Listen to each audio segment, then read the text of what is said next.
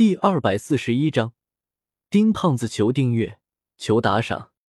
之大门很快关闭落锁，看着就座中的众人，丁胖子双手抱胸，在木桌旁来回走动，好似在烦恼着什么。最终，丁胖子还是沉不住气，出声道：“哎呀，你们这个样子，我实在看不习惯。这里安全，你们还是别装扮了吧。”众人闻言，相视一笑。过了一会，全都换回了原来的样貌。看着众人恢复原本的样貌，丁胖子点了点头，笑道：“不错，这样看上去就舒服多了。”嘿嘿，我也有同感。天明点了点头，一脸的赞同。嘿，不过化化妆也很好玩呀，是不是啊，天明宝宝？道直对天明一脸戏谑的说道：“我发现呢，你还是易了容之后比较帅一点哦。”天明听到道直又用刚刚雪女的话来呛自己，连忙反击道：“你这小子！”道直苦笑的摇了摇头。天明这个家伙真是一点亏都不肯吃，将道直呛得说不出话后，天明一脸得意，用手肘捅了捅大铁锤。有些好奇的问道：“嘿，大个子，你怎么来的？一路上我好像都没有看到你啊。”“嗯，关你什么事？”大铁锤闻言，脸色一僵，没好气的说道。道直见此，大笑道：“他呀，个头太扎眼，根本没法易容。所以，所以什么？啊？”天明被勾起了兴趣。急忙问道：“所以他是躲在装菜的箩筐里进城的？”哈哈，道直大笑道：“哈哈哈！”天明听到这里，终于明白大铁锤为什么不告诉自己了，忍不住大笑了起来。哼，总比你要扮成阴阳怪气的小白脸要好。被道直揭了老底的大铁锤冷哼一声道：“哈哈哈！”众人见到这里。也全都忍不住大笑了起来。不得不说，天明的确是开心果般的存在。我给大家介绍一下，班老头见到气氛不错，趁热打铁的说道：“嗨，介什么绍啊？我来，我自己先来，都是兄弟和朋友。大胖子我呢，姓丁，是这里的掌柜，特别在这里接应各位，配合后面的行动。”丁胖子摆了摆手。豪爽的说道：“跑丁献牛，神乎其技。很早就听说过丁家的大名。”闻言，葛聂连忙拱手说道：“那都是老祖宗的名头，能够让盖先生记得，老丁我可是太有面子了。”丁胖子笑道：“他和班老头早有书信往来，所以一眼就认出了葛聂。能够得到剑圣葛聂的夸赞，丁胖子心中还是很自豪的。”这位是楚国项氏一族的少羽，班老头指着少羽介绍道：“项氏一族的少主，江湖上的兄弟都是十分佩服的啊。”丁胖子赞叹道：“虽然项氏的人现在有些没落，但是名声还是很大的，也是反秦势力里面最坚定的势力之一。小隐隐于野，大隐隐于市。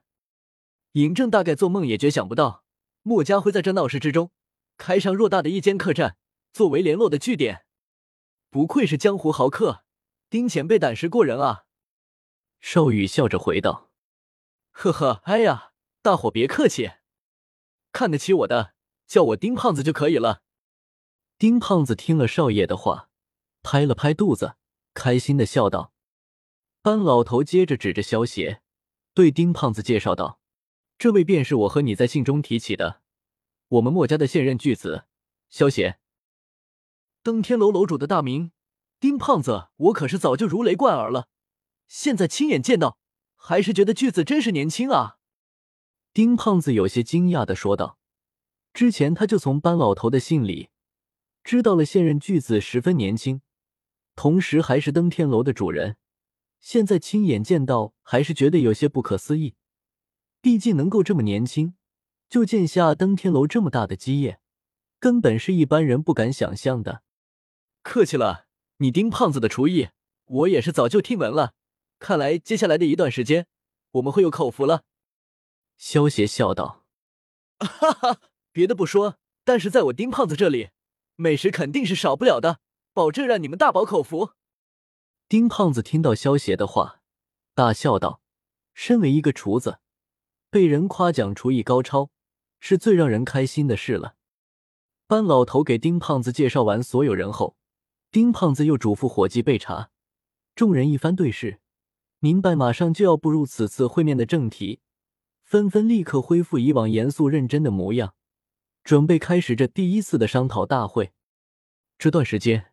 城里往来的部队比往常多了许多，而且看番号多不是本地驻军。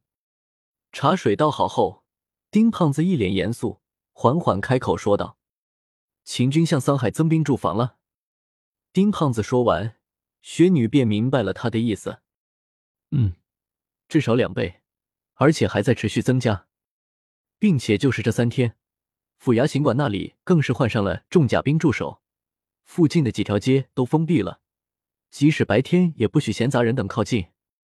丁胖子点了点头，道：“少羽摸了摸下颚，猜道：莫非是有什么大人物要来？”“嗯，你说这个大人物不会是指我们吧？”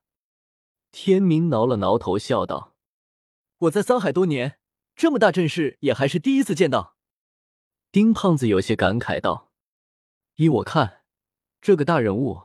应该已经到了桑海，高渐离出声说道：“嗯，我看也是。”丁胖子点了点头，表示赞同，接着又说道：“而且还有一桩怪事。”“还有什么？”雪女好奇的问道。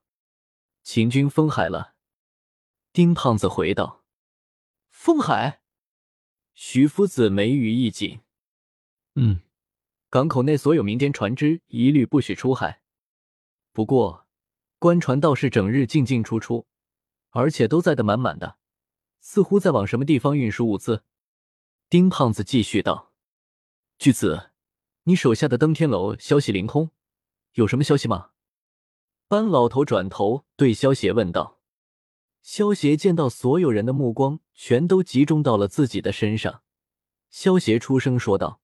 根据我得到的消息，秦军是往蜃楼运送物资。蜃楼，蜃楼是什么？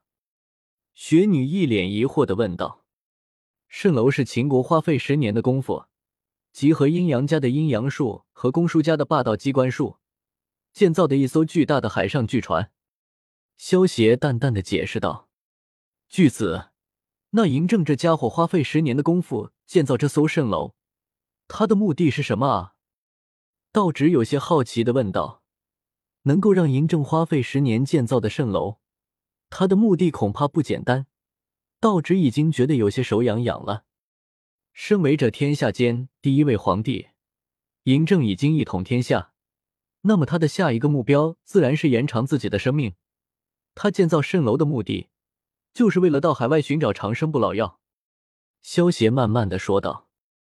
长生不老药，端慕容他们听到萧协的话，全都忍不住惊呼了出来。萧大哥，这个世界上真的会有长生不老药吗？天明缓了缓神，然后对萧邪问道：“这个世界上怎么可能会有长生不老药？凡人都逃不过一死，就算嬴政也一样。”少羽听到天明的话，有些不屑的说道：“你怎么知道不会有长生不老药？”这个世界这么大，万一真的有呢？天明闻言连忙反驳道，接着对萧邪说道：“萧大哥，你知道的东西那么多，你肯定知道这个世界上有没有长生不老药？”